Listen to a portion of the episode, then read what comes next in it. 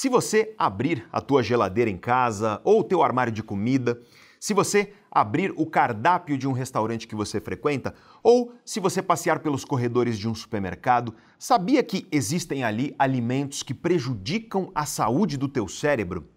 Existem alimentos que fazem com que teu cérebro funcione de uma maneira pior, e isso traz uma série de consequências negativas para sua vida. Tem muita gente sofrendo com a procrastinação, por exemplo. A pessoa vive meio arrastada, vai empurrando as obrigações com a barriga. A pessoa começa uma mudança de hábito, por exemplo, mas ela não consegue manter constância nessa mudança. Tem muita gente sofrendo com uma falta de ânimo, falta de energia, esgotamento emocional. Parece que você nunca está plenamente descansado, Outro problema muito comum nos dias de hoje é o esquecimento constante. Você percebe que tem algo de errado com a tua memória, você não lembra direito das coisas que você precisa lembrar e também tem um dos maiores problemas dos dias atuais, que é a falta de foco. Tem gente com dificuldade de focar, de prestar atenção ao que precisa de atenção.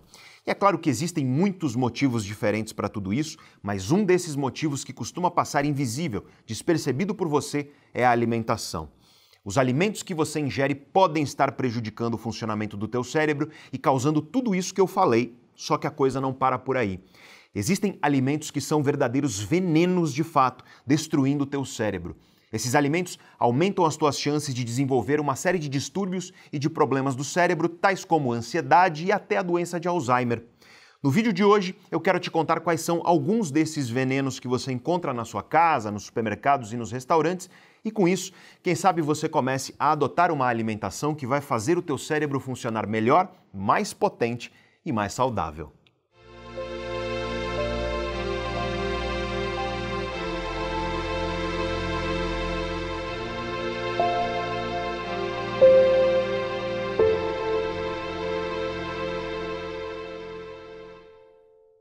O ano era 1956, na cidade de Minamata, no Japão.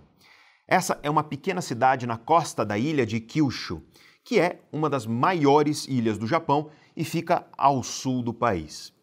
Minamata é uma cidade pequena até hoje, e nessa época era menor ainda. E como é uma cidade na costa da ilha, a economia de Minamata depende majoritariamente da pesca local. Na primavera do ano de 1956, os moradores da cidade começaram a observar uma coisa um tanto quanto estranha. Alguns gatos que viviam na cidade começaram a se movimentar de um jeito diferente, um jeito esquisito. Parecia que esses gatos estavam dançando. Aos olhos das pessoas era isso que parecia, e você sabe como gatos são fofinhos, engraçados, e à primeira vista os moradores de Minamata acharam que aquela dança dos gatos era uma mera curiosidade dos gatos. Mas aí, pouco tempo depois, uma menina, uma criança de 5 anos de idade, começou a ter dificuldades para falar e para andar. Além disso, ela começou a ter fortes convulsões e ela foi levada para o hospital local pelos pais. Ela foi a primeira, mas logo vieram outras crianças. Os sintomas de todas eram exatamente os mesmos. No começo, dificuldades para andar e dificuldades para falar também. Pouco tempo depois, começavam as graves convulsões. E essas convulsões também eram acompanhadas de surtos de psicose. Em seguida, essas crianças perdiam a consciência e entravam em coma.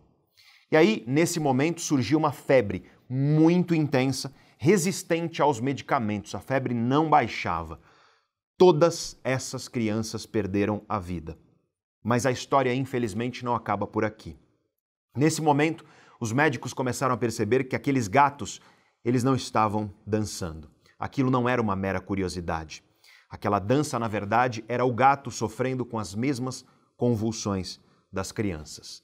E tal como as crianças, os gatos também passavam por sintomas muito parecidos e todos eles perdiam as suas vidas. Só que, em meio a tudo isso, sem entender direito o que estava acontecendo, a coisa começou a piorar mais ainda. Depois de alguns dias, pessoas adultas começaram a apresentar os exatos mesmos sintomas: dificuldades para andar, dificuldades para falar, fortes convulsões, surtos psicóticos, perda de consciência, coma, febre. E o número de vidas perdidas só estava aumentando. Eu quero que você imagine o tamanho do problema e do desafio dos médicos. Uma doença que afeta primeiro gatos, depois crianças e depois adultos. Não se trata de algo genético, afinal, afeta gatos e seres humanos. Talvez seja um parasita ou alguma bactéria ou um fungo ou um micróbio que afeta tanto gatos quanto seres humanos, mas isso é muito, muito raro. Então, a resposta mais provável não era nem genética, nem parasitas, nem outros micróbios. Só que, enquanto os médicos tentavam desvendar esse mistério, mais pessoas davam entrada no hospital, mais vidas eram ceifadas por essa doença misteriosa. Foi aí que o caso atraiu o interesse de cientistas da Universidade de Kumamoto. E esses cientistas foram para Minamata tentar entender de fato aquilo que estava acontecendo por lá, investigar tudo isso. O que, no final das contas, um gato e um ser humano podem ter em comum para que a doença atinja os dois? Eu acho que você já até imagina a resposta. Gatos e seres humanos podem ter uma coisa sim em comum: a comida, os alimentos. Mas qual tipo de alimento é comido tanto por gatos quanto por seres humanos também? Lembre-se, os gatos são carnívoros, ou seja, carne mas Minamata era uma cidade pesqueira. A carne que as pessoas consumiam na cidade era majoritariamente, quase que exclusivamente, a carne de peixes, oriundos da pesca local. E foi aí que os cientistas descobriram um fator comum entre todas as pessoas afetadas por essa doença. Aquelas pessoas tinham comido peixe ao longo de vários dias antes dos sintomas se manifestarem. E agora, o mistério começava a se resolver. Mas Será que o peixe estava carregando alguma bactéria ou algum outro micróbio? Novamente, eu repito, isso é muito raro porque afetava gatos e também seres humanos. É muito raro você encontrar uma doença infecciosa que afeta tanto gatos quanto seres humanos. E conscientes disso, os cientistas começaram a chegar mais perto da resposta desse mistério. Talvez aqueles peixes estivessem envenenados, talvez aqueles peixes estivessem carregando algum tipo de veneno e isso estivesse contaminando tanto gatos quanto seres humanos. E aí, os cientistas começaram a descobrir que antes dos gatos e antes dos seres humanos manifestarem sintomas, peixes já estavam aparecendo sem vida na costa da cidade, moluscos também estavam aparecendo sem vida e aves também lá na costa da cidade. Ou seja, envenenamento era realmente a causa mais provável daquilo. Mas, afinal de contas, qual veneno é esse? E quem, afinal de contas, jogou esse veneno na água do mar, ao ponto dele afetar todos os seres vivos, dos marinhos aos terrestres e até as aves daquela região? Foi aí que começou uma nova fase da investigação desse mistério, a fase final de fato. E a resposta não veio rápido, mas uma hora ela veio. Os cientistas descobriram que, desde os anos 1930, ou seja, quase 30 anos antes dos primeiros seres humanos serem afetados por isso, durante esse tempo todo, uma grande indústria local chamada Corporação Tiso estava derramando dejetos de mercúrio na Baía de Minamata. Esse mercúrio era oriundo da produção de acetaldeído e PVC por essa empresa chamada Tiso e ele estava sendo derramado na Baía de Minamata sem qualquer tipo de restrição. Ao longo dos anos, a quantidade de mercúrio na Bahia foi aumentando e se acumulando aos poucos, até que por volta de 1956 ela chegou aos níveis críticos e essa foi a causa da doença. Essa doença foi chamada pelos moradores de doença do gato dançante mas a doença, no fim das contas, acabou ficando conhecida mundo afora, até hoje, como doença de Minamata ou síndrome de Minamata. No total, mais de 700 vidas foram perdidas para essa doença e cerca de 3 mil pessoas foram afetadas por ela. Uma doença causada por envenenamento por mercúrio, feito por uma empresa que, de maneira criminosa, despejou mercúrio no mar. Na verdade, é uma doença causada por uma forma tóxica do mercúrio chamada de metilmercúrio. O mercúrio existe naturalmente na natureza e vulcões, por exemplo, produzem mercúrio e despejam mercúrio nos oceanos. Mas o mercúrio usado pelas indústrias, o mercúrio que contamina os oceanos e os seres humanos e causa essa doença, é o metilmercúrio. É uma forma tóxica do mercúrio. Enfim, só para que fique claro, sempre que eu falar mercúrio, sempre que eu falei mercúrio aqui neste vídeo, eu estou falando do metil mercúrio, que é tóxico de fato. Bom, mercúrio é uma substância extremamente tóxica, que é muito utilizada por diversas indústrias pelo mundo até os dias de hoje. E Minamata não foi o único lugar do mundo onde isso aconteceu. Houve, por exemplo, casos de síndrome de Minamata na cidade de Ontário, no Canadá. E esses casos também foram causados pela contaminação por mercúrio da água local, feita também por uma indústria. É claro que hoje as regulações ambientais são muito mais severas e depositar mercúrio nos rios e nos oceanos é crime na maioria dos países. E é claro que as quantidades de mercúrio no caso da síndrome de Minamata eram muito grandes, absurdamente grandes mesmo, acúmulo de 30 anos disso. Sim, isso tudo é verdade. E você pode achar aí que todos nós estamos seguros disso, né? Mas isso, infelizmente, não é verdade. Ainda que tenha diminuído muito, o derramamento de mercúrio nos oceanos e nos rios também ainda acontece. E o problema é que esse mercúrio vai se acumulando ao longo de anos e hoje é simplesmente um fato cientificamente documentado. Qualquer peixe selvagem que você come, você que está me ouvindo aí, que está me vendo aí agora, qualquer peixe selvagem que você come ou que eu como está contaminado com mercúrio. Hoje, na segunda década do século 21, esse é só um dos problemas da poluição dos oceanos que tem sido realizada pelos seres humanos aí. E agora, talvez você esteja, claro, assustado ao ouvir isso. Agora, talvez você esteja se perguntando aí, mas Pedro, eu tenho que parar de comer peixes selvagens e ponto final? É isso? Não, não é isso. Calma, que eu vou te explicar isso em detalhes para que você entenda as nuances disso tudo. Porque, sim, é fato que todo peixe selvagem nos dias atuais está contaminado com alguma dose de mercúrio que é tóxico, mas quando nós falamos de envenenamento, de toxicidade, como no caso do mercúrio, tudo depende da dosagem. E quando o assunto é dosagem, alguns peixes são mais perigosos do que outros para a sua alimentação. O maior perigo da contaminação por mercúrio está nos peixes que são topo da cadeia alimentar. Por exemplo, tubarão, cação, peixe-espada e atum. Esses são peixes de topo da cadeia alimentar. Eles vivem muito e eles se alimentam de quilos e quilos de outros peixes ao longo da vida deles. Devido a isso, esses peixes vão acumulando mercúrio no corpo deles ao longo do tempo. E eles são definitivamente os peixes mais carregados de mercúrio tóxico nos dias atuais. As recomendações médicas é de que você evite comer esses peixes mais de uma vez por semana e, idealmente, eu te diria para você não comer mais de uma ou duas vezes por mês. Eu sei que muitos de vocês vivem à base de uma dieta de atum, por exemplo, atum enlatado, que é super prático, super conveniente, que é pouco gorduroso, rico em proteínas de qualidade de fato. E, de fato, peixe é um alimento incrível. Segundo os estudos científicos, a melhor proteína animal que existe para a nossa saúde, de longe, é a carne de peixes e frutos do mar. Para a saúde do teu corpo em geral e do teu cérebro em específico, é recomendado que você coma pelo menos três porções, pelo menos três refeições com peixe ou frutos do mar por semana. Além de proteínas de altíssima qualidade nutricional, os peixes e frutos do mar possuem excelentes gorduras, e essas gorduras são carregadas, por exemplo, de ácidos graxos ômega 3 e o ômega 3 é um nutriente essencial, ou seja, o nosso corpo simplesmente precisa dele para funcionar de maneira saudável.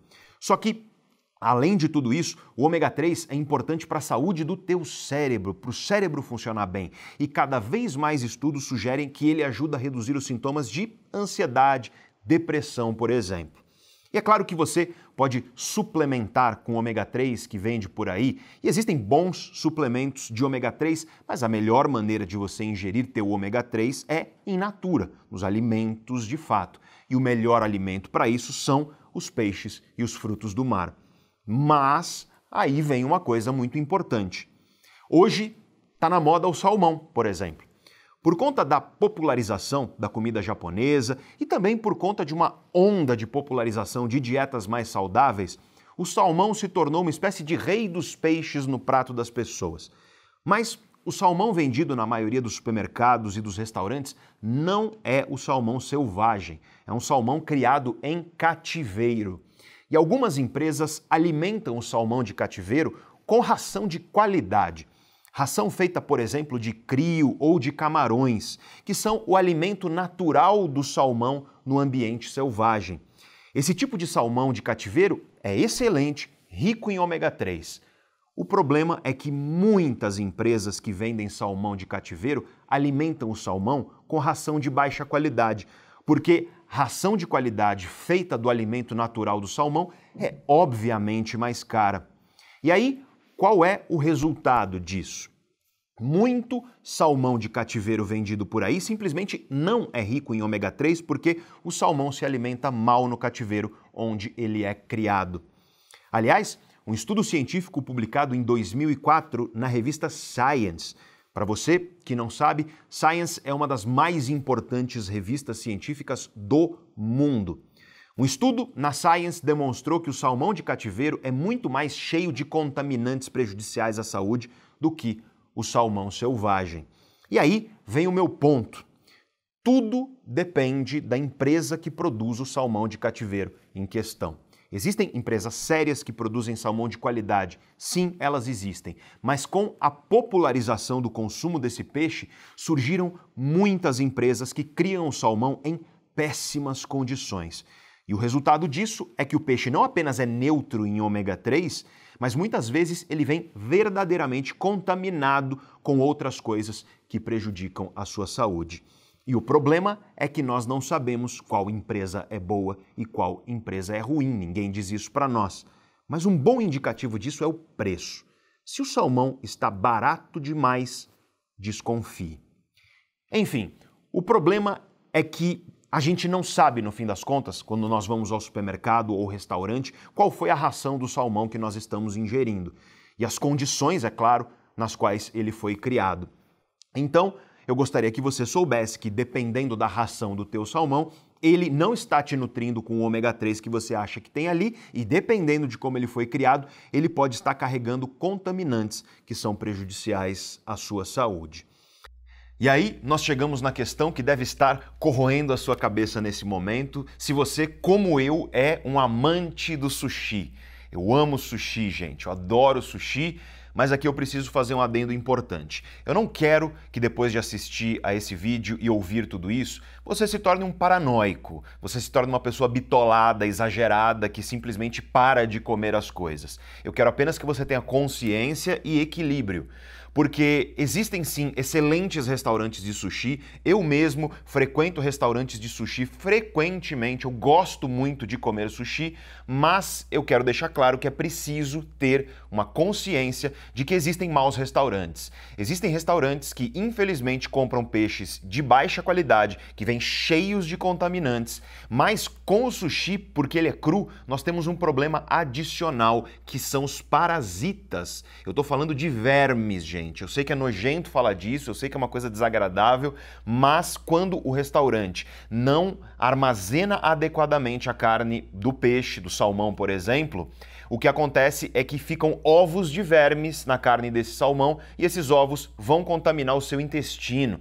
Então está acontecendo cada vez mais parasitoses, verminoses devidas ao consumo de carne crua de peixe, sushis, em restaurantes que não fazem a devida armazenagem do peixe. Então veja que o sushi ele pode ser um enorme aliado da sua saúde e, é claro, do seu prazer, porque é uma delícia de fato. Mas toma muito cuidado, porque ele pode carregar contaminantes e ele pode carregar parasitas também que prejudicam a saúde do teu corpo e a saúde do teu cérebro.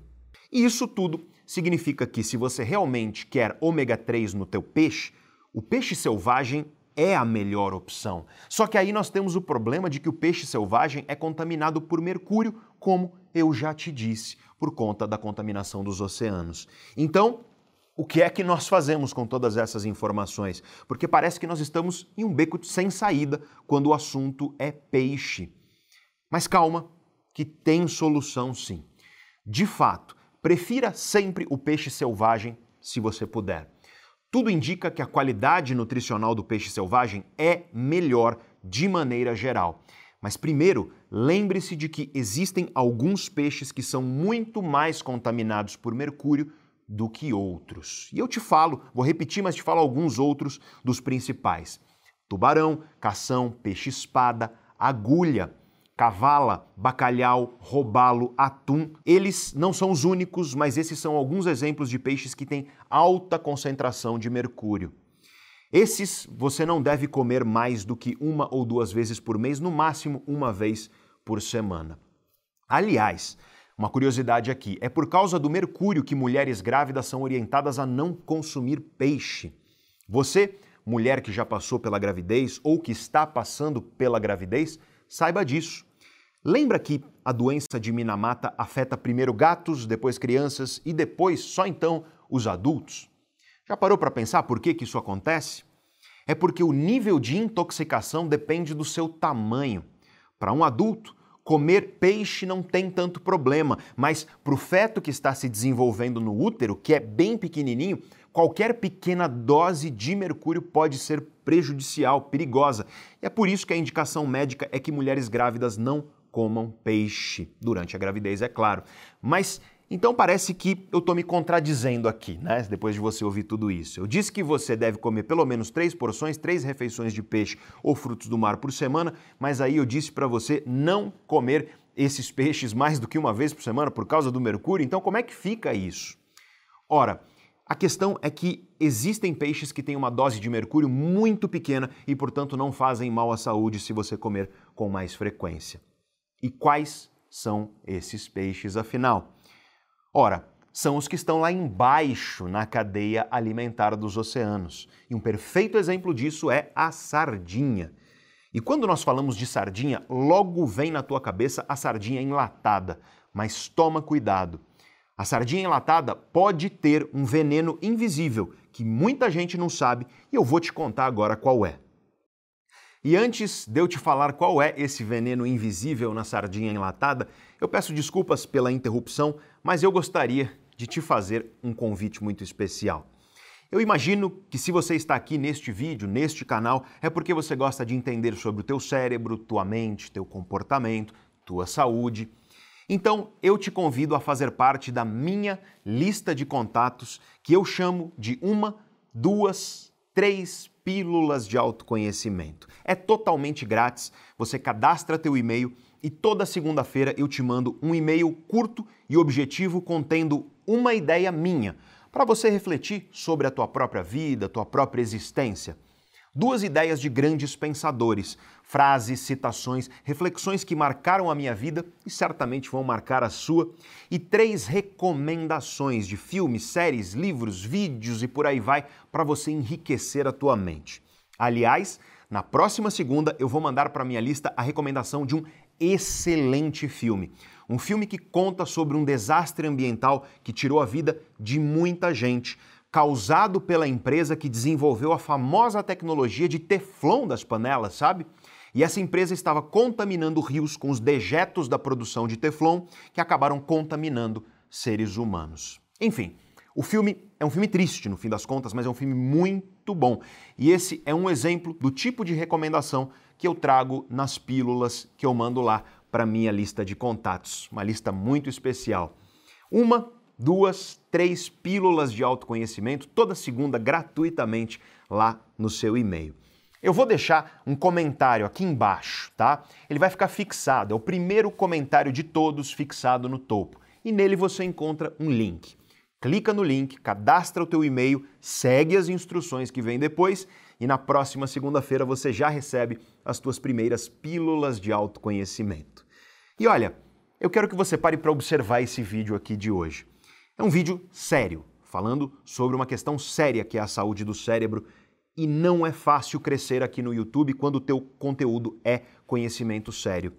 Se você gosta do nosso trabalho, se você valoriza conhecimento aqui no YouTube, eu te peço, se você puder, é claro, para você se inscrever aqui no nosso canal. É bem difícil crescer no YouTube quando você não é um canal de entretenimento. E a melhor coisa que você pode fazer para nos ajudar, se você puder, eu repito, é claro, é clicar no botão de se inscrever aí embaixo e se inscrever no canal E se você já for inscrito, eu te peço para clicar no botão de inscrição e ativar as notificações do canal, para você ser notificado quando nós postarmos um vídeo novo. A gente posta muito pouco, porque cada vídeo desse exige muito estudo e muito preparo. E o YouTube não é a minha profissão, eu sou um professor e eu tenho as minhas atividades fora daqui. Acontece que quando um canal posta pouco, o YouTube mostra os vídeos desse canal para menos gente. Mas quando os inscritos ativam essas notificações, isso garante que eles sejam avisados quando um vídeo é postado. Saiba disso.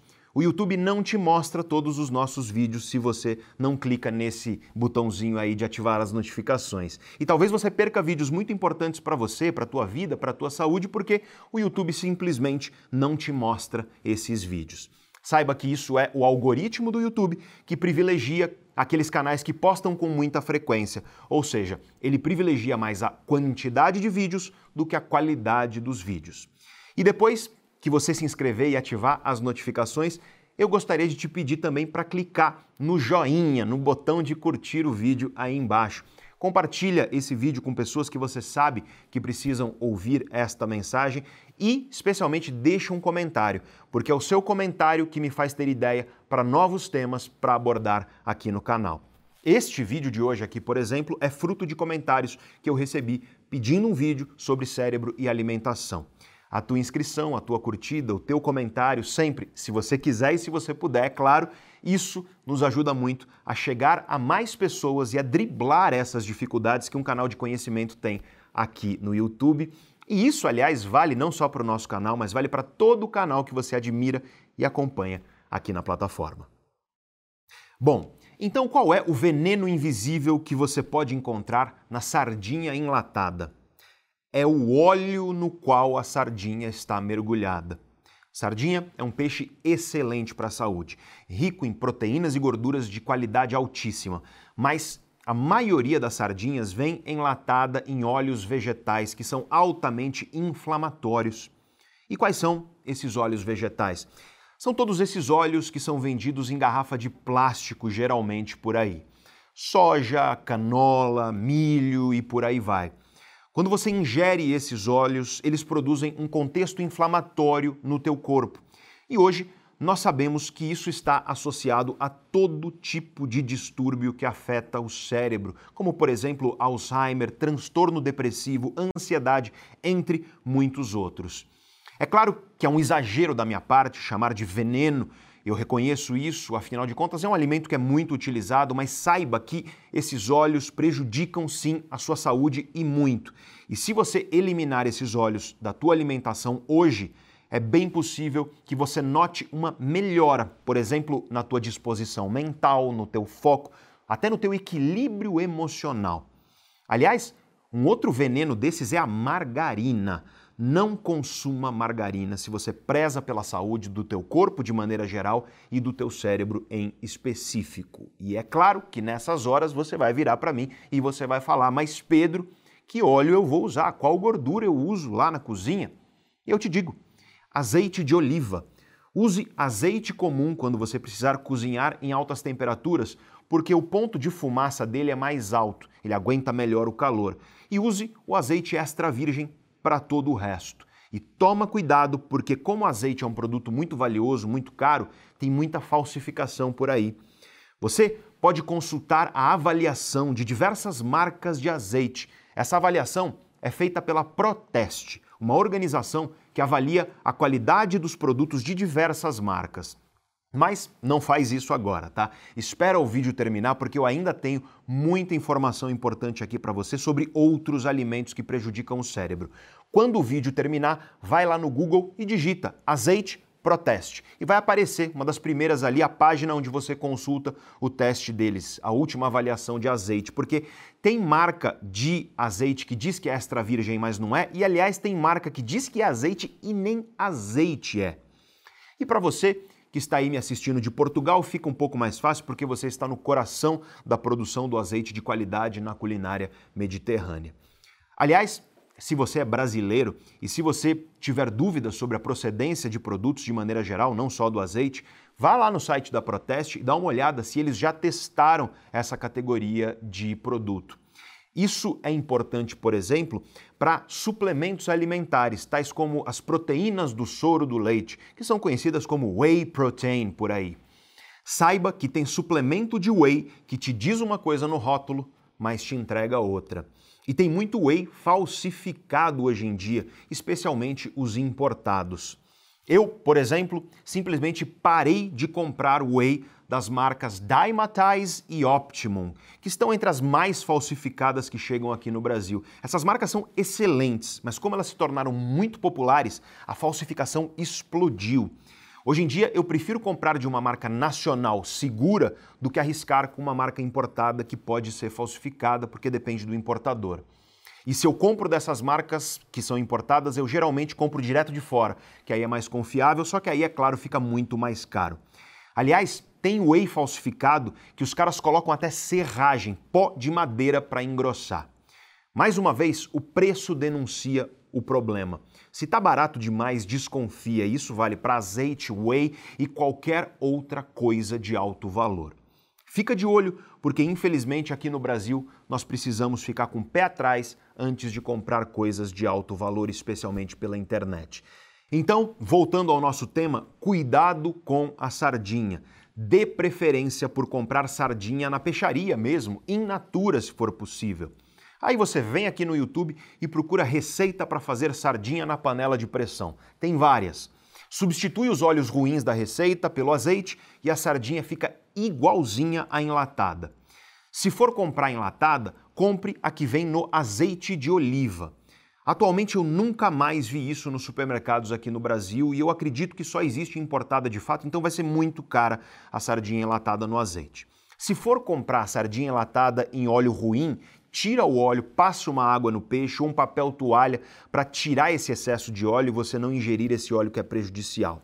A sardinha é um exemplo de bom peixe para comer, mas existem outros e aí eu te digo, vai lá no Google, digita peixes mercúrio e você vai acessar reportagens e listas que vão te dizer quais peixes são mais contaminados e menos contaminados pelo mercúrio. Foca, é claro, nas fontes confiáveis, como por exemplo jornais respeitados e suas matérias.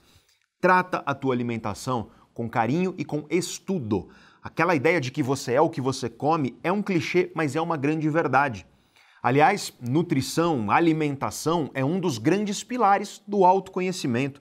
Quando você entende sobre os alimentos que te fazem bem e os alimentos também que te fazem mal, tudo no teu corpo começa a funcionar melhor quando você aplica esses conhecimentos na tua vida, e isso inclui o teu cérebro. O teu humor melhora, tua disposição, tua memória, teu foco, enfim, tua mente melhora e começa a funcionar em sua plena potência.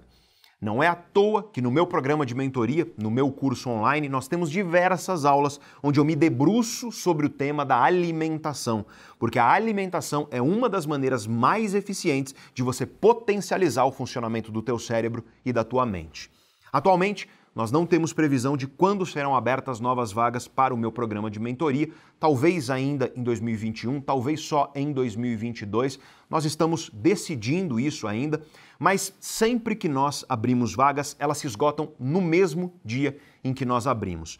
Como eu pessoalmente acompanho a turma de perto e respondo todas as dúvidas e questões dos alunos, as turmas têm um número limitado de vagas para que eu dê conta de tudo isso. E é por isso que as vagas sempre se esgotam no mesmo dia em que nós abrimos as inscrições para o curso. Então, se tudo isso te interessa, se autoconhecimento te interessa, é algo que te encanta, se você deseja aprender ferramentas, conhecimentos cientificamente validados para você entender, em primeiro lugar, quem é você, como o teu cérebro funciona, como tua mente funciona e, em segundo lugar, como você pode mudar aquilo que você deseja mudar na tua vida. Se tudo isso te interessa, então eu te convido a entrar na lista de espera do meu curso, o meu programa de mentoria. Eu vou deixar um link aí embaixo no comentário fixado no topo. No primeiro comentário de todos, você encontra um link para você se cadastrar na lista de espera do meu programa de mentoria. Você vai lá, clica nesse link, segue as instruções e assim que nós tivermos novidades sobre a abertura de novas vagas, você será o primeiro a ser informado, mas é claro, fica de olho lá no seu e-mail. Então, nesse mesmo comentário aí embaixo, você encontra dois links muito importantes. Um para você se cadastrar nas pílulas de autoconhecimento semanais e outro para você se cadastrar na lista de espera do curso, se assim você desejar. E é claro que Nessas horas, você que é brasileiro pode ficar indignado, ou triste, ou com raiva, ou tudo isso junto. Afinal, azeite é caro, sardinha enlatada é muito cara. Sardinha na peixaria não é tão cara assim, mas também está longe de ser barata, especialmente considerando a realidade do nosso país neste momento de crise em que nós estamos vivendo. Infelizmente, se alimentar com qualidade no nosso país costuma ser muito mais caro. Ingredientes que fazem mal à saúde são mais baratos e os alimentos baratos são cheios desses ingredientes. Salsicha é um perfeito exemplo disso. Carne processada de péssima qualidade que você deve evitar a todo custo. Se você não pode comprar peixes de qualidade, opte pelo frango. Atualmente, até o frango está caro aqui no Brasil, mas o frango é uma proteína boa, especialmente se for orgânico. Mas aí, é claro, novamente, o orgânico custa 3, 4, 5 vezes mais dependendo de onde você compra. Enfim, eu estou pensando em preparar um vídeo sobre alimentação saudável para o cérebro sem gastar muito dinheiro. Se isso te interessa, comenta aí embaixo e quem sabe nós preparamos esse vídeo, um vídeo sobre esse tema no futuro aqui do canal. Mas calma, que nós ainda temos algumas coisas muito importantes para falar aqui, porque existem outros venenos invisíveis na tua comida. Quais outros alimentos são um veneno para o nosso cérebro? Quais outros alimentos prejudicam muito a saúde do seu cérebro? E o maior veneno, o maior vilão, eu acho que você até já sabe quem é. É o açúcar. Todo tipo de açúcar que você pode imaginar, porque tem gente que acha que a frutose, por exemplo, ela é saudável. E eu te digo, não é. Frutose é o açúcar da fruta isolado e ela é tão prejudicial quanto a sacarose, ou seja, quanto o açúcar de mesa comum. Qualquer alimento que cria um pico de glicemia, ou seja, qualquer alimento que cria um pico repentino na tua glicose sanguínea, que é popularmente conhecida como açúcar no sangue, qualquer alimento que faça isso é extremamente prejudicial para o corpo de maneira geral e para o teu cérebro em específico. Isso vale para todos os tipos de açúcar, é claro. E as frutas você deve ingerir elas inteiras, com o bagaço, porque aí as fibras te protegem desse pico glicêmico. Enfim, se você simplesmente cortar os açúcares da sua vida, eu te garanto que o teu cérebro agradece. Muita gente usa o açúcar como uma espécie de recompensa. Muita gente usa o açúcar para tentar se sentir melhor. Por exemplo, a pessoa está de mau humor, triste, chateada com alguma coisa e aí ela se entope de sobremesa, ela se entope de açúcar para tentar compensar aquilo e, de fato, no curtíssimo prazo, isso vai trazer um pequeno conforto para ela, mas no dia seguinte, e no médio prazo, e no longo prazo, o açúcar vai piorar tudo isso. Açúcar piora o teu foco. Açúcar piora a tua memória. Açúcar piora a tua disposição, a tua energia, o teu humor. Quanto mais açúcar você come, mais o teu humor oscila, mais instáveis ficam as tuas emoções. Açúcar te deixa irritadiço, mal-humorado. Açúcar te deixa triste, desanimado, derruba o teu humor. E se você sofre com ansiedade ou depressão, por exemplo, saiba disso. Açúcar piora os quadros dessas doenças. Pouca coisa é mais inflamatória para o teu corpo do que o açúcar. E como eu já disse, processos inflamatórios estão na base da ansiedade, depressão e até da doença de Alzheimer mas eles também estão na base de problemas cardiovasculares de maneira geral, como derrame cerebral, AVCs de maneira geral e também infarto do miocárdio e outros problemas do coração. O açúcar envelhece.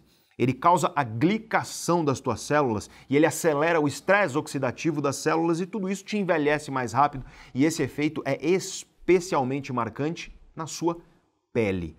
Quanto mais você ingere açúcar, pior é a tua pele e mais rápido você envelhece.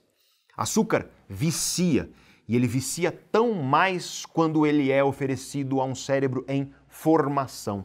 É simplesmente criminoso do ponto de vista da saúde do cérebro dar açúcar a uma criança, especialmente antes dos 3 anos de idade. Mas todo o cérebro de toda criança de todas as idades está em formação. E o açúcar em um cérebro em formação é especialmente danoso, afinal, aquele cérebro está se formando, se constituindo. E o resultado é que o cérebro da criança começa a se adaptar ao açúcar e simplesmente não consegue mais sentir prazer com outras coisas que são menos prazerosas, como por exemplo vegetais, frutas e por aí vai. Quando você olha os países que estão revertendo os perigos das doenças que afetam o cérebro, por exemplo, os países onde a incidência de Alzheimer está diminuindo, enquanto no mundo inteiro isso está aumentando. Esses são países que, em primeiro lugar, possuem uma alimentação culturalmente mais saudável. Isso envolve comer muitos vegetais, em primeiro lugar, e também gorduras e proteínas de qualidade. Em segundo lugar, esses países não costumam ter uma forte cultura de consumo de açúcar.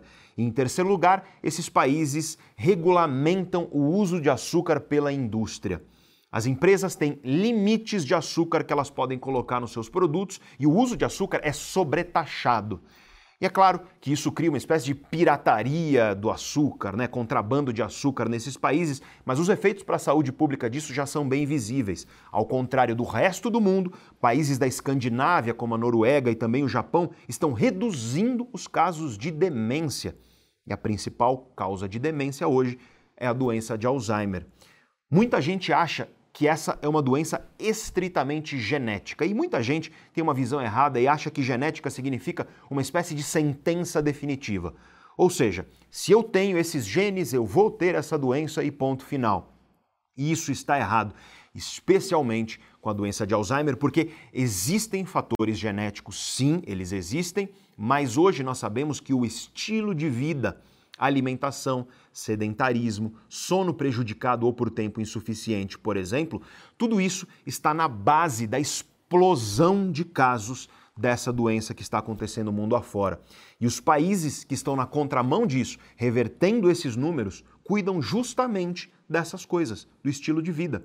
São países que estimulam a atividade física, a alimentação saudável e o descanso adequado às pessoas. E aí nós temos um problema muito grave aqui no Brasil. Nós somos um país em que, historicamente, o cultivo da cana-de-açúcar sempre esteve na base da nossa agricultura e, devido a isso, o uso de açúcar no Brasil sempre foi muito abundante. Quando estrangeiros vêm ao Brasil, por exemplo, e experimentam as nossas sobremesas, eles acham enjoativas, doces demais. Nós, brasileiros, temos um cérebro que se adaptou a doses assustadoramente altas de açúcar. Para para pensar nas nossas sobremesas. O brigadeiro, por exemplo, que é um ícone de sobremesa brasileira, é muito açúcar. Leite condensado, aliás, de maneira geral, é a base de uma parte considerável das nossas sobremesas e é cheio de açúcar.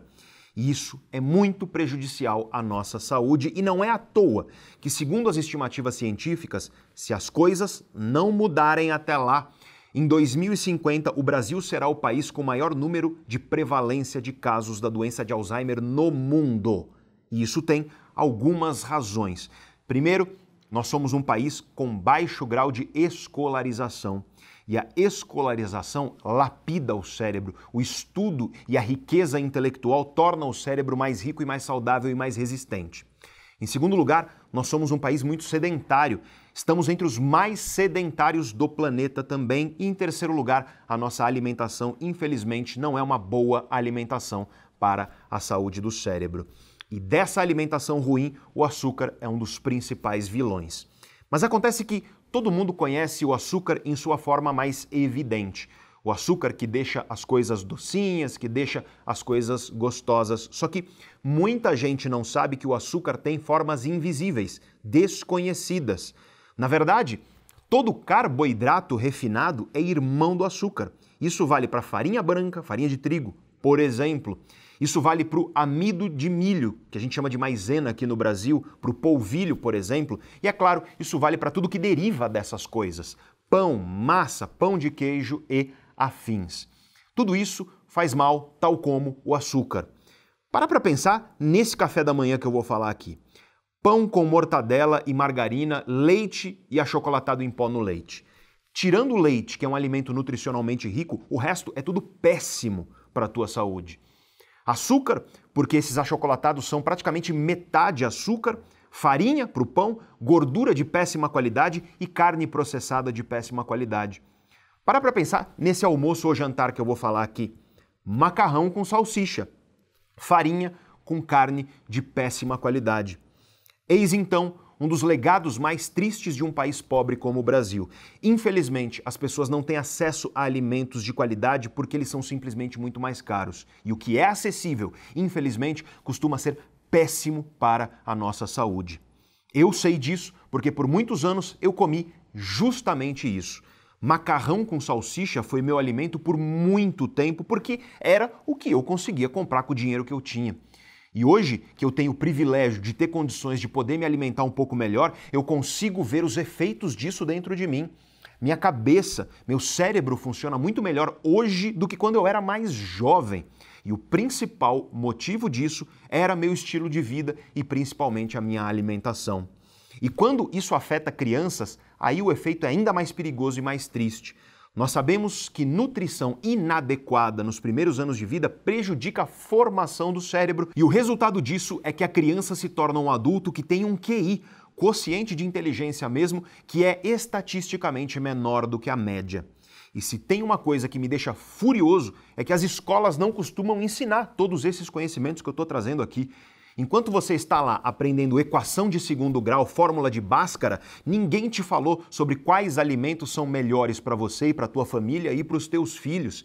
E isso é simplesmente muito triste. E é por isso que eu falo sobre essas coisas aqui no canal, para todo mundo aqui no canal, eu aprofundo tudo isso no meu programa de mentoria e nos meus cursos também. Nós simplesmente precisamos entender melhor sobre a importância de uma alimentação saudável. E isso inclui aprender a ler os rótulos dos produtos no supermercado, por exemplo, porque tem muito produto por aí que está te enganando. O açúcar tem formas invisíveis, como por exemplo a dextrose, que é idêntica ao açúcar em termos de índice glicêmico. Só que tem produto que é vendido no supermercado, vem escrito zero açúcar, mas tem dextrose. Tem produto por aí que é vendido como zero açúcar, mas tem maltodextrina. E a maltodextrina, dependendo de como ela é processada, tem um índice glicêmico igual ou maior do que o açúcar comum, ou seja, é tão ruim quanto ou pior do ponto de vista de pico glicêmico. Tem produto que te diz uma coisa, mas é outra. Existe uma brecha na legislação brasileira que permite que as empresas coloquem um produto como tipo daquilo que você quer comprar. Sabe, queijo tipo gorgonzola, queijo tipo brie. Não é gorgonzola, não é brie. Tudo aquilo que você vê no supermercado que tem tipo na frente, saiba, não é o que você imagina que você está comprando. E aí eu te pergunto, alguém te contou isso na escola? Provavelmente não mas te obrigaram a aprender equação de segundo grau e fórmula de Bhaskara, que você, se você não foi para a área das exatas, isso não vai te servir de absolutamente nada na sua vida. É claro que isso está mudando aos poucos e já tem muita escola com grades curriculares mais alinhadas com as necessidades do mundo real, mas nós ainda estamos muito longe do ideal na educação. E já que nós não aprendemos tudo isso nas escolas, então nós temos que procurar essas informações e conhecimentos por nossa própria conta. E olha, por mais que as redes sociais tenham uma série de problemas, e se você me acompanha aqui no canal há algum tempo e também nas outras redes sociais, você sabe disso. Eu sou o primeiro a criticar os problemas das redes sociais no mundo atual, porque esses problemas são reais e são de fato perigosos, mas por mais que isso seja verdade, também é verdade que as redes sociais permitem que você esteja aqui agora aprendendo comigo. O YouTube, afinal de contas, é uma rede social.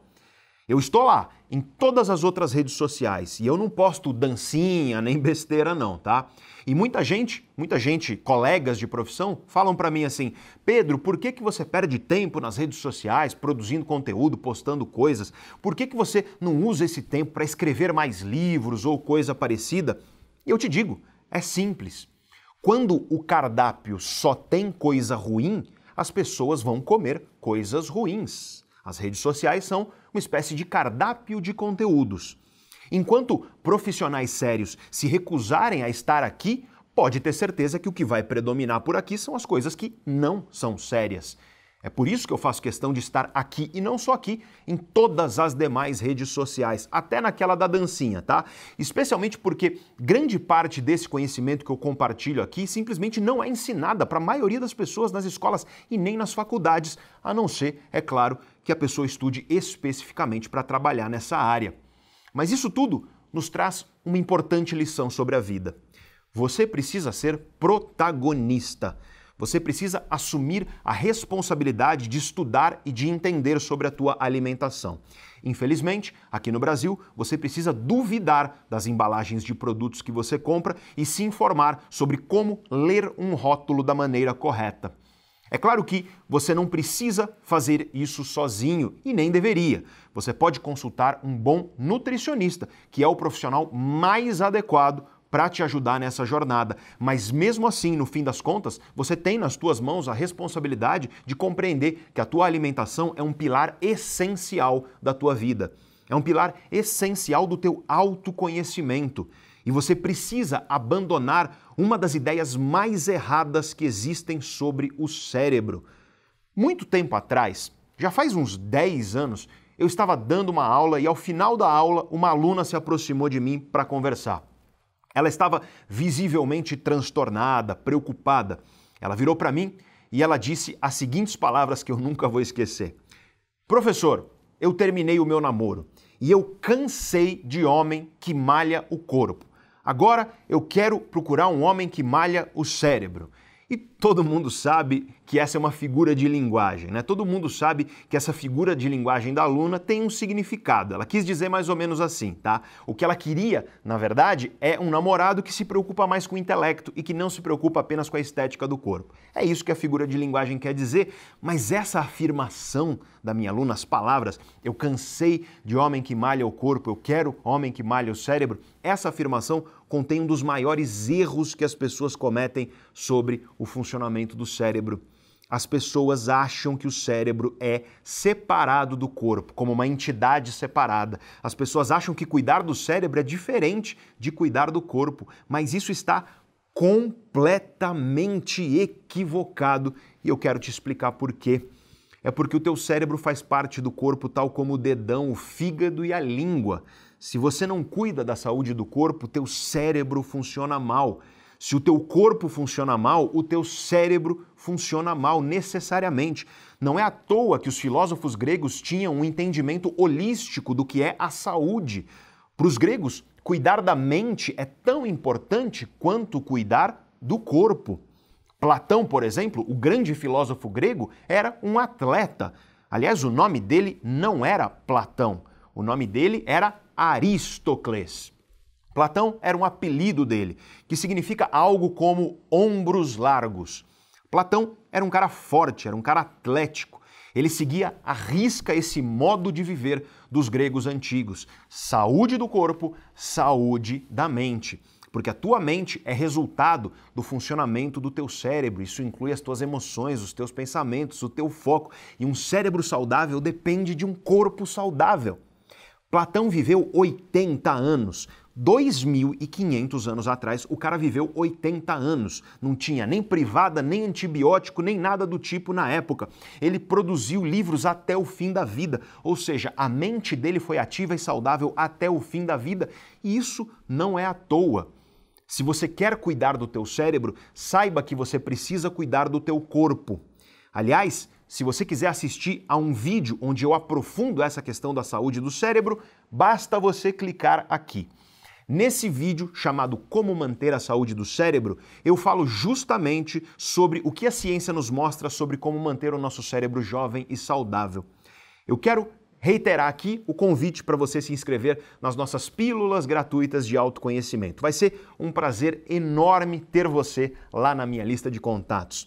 E se você quiser ser meu aluno no meu programa de mentoria, eu te convido a entrar na lista de espera do curso. Os dois links para entrar na minha lista de contatos e também para entrar na lista de espera do curso estão no mesmo comentário que está fixado aí embaixo do vídeo, no topo de todos os comentários.